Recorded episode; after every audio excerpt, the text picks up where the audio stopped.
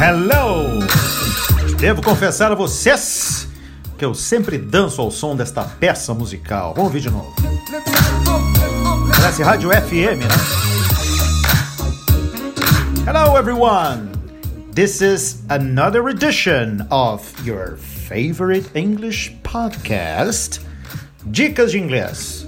Comigo, teacher Fábio Emerim. E agora, um assunto que tem a ver com vocabulário. Sabe software, hardware? Pois então, o que é esse tal de where que a gente encontra como um sufixo em várias, várias, várias palavras?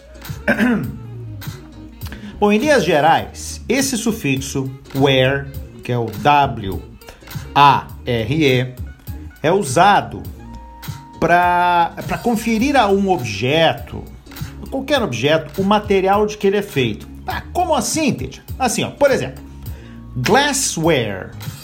Glass é vidro. Ware ao final.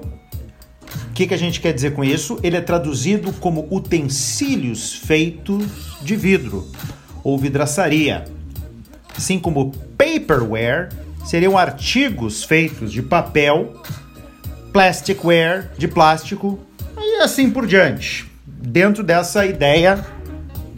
É que eu bati no microfone, parabéns, Fábio. Dentro dessa ideia de que o where vai ajudar a gente a entender que determinado produto é feito daquele, é, daquele material.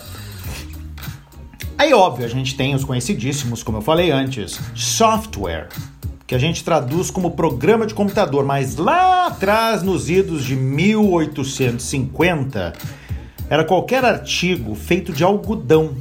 Olha o soft, né? Soft, no caso, era de macio ao toque.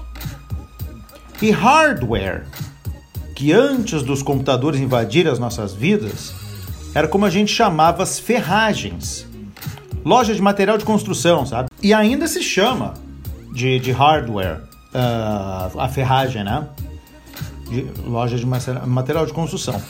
Hoje também é como se chama a parte física do computador, ou seja, tudo aquilo que é feito da matéria dura, ou seja, que a gente pode pegar. Então o computador tem o seu software, que a gente não consegue pegar, e o hardware, que é a casca, o que a gente consegue pegar.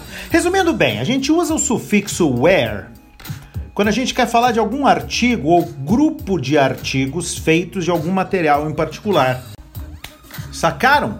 Então essa foi a dica de hoje, uma dica rápida, mas curiosa, que eu tenho certeza que alguns de vocês já devem ter se perguntado.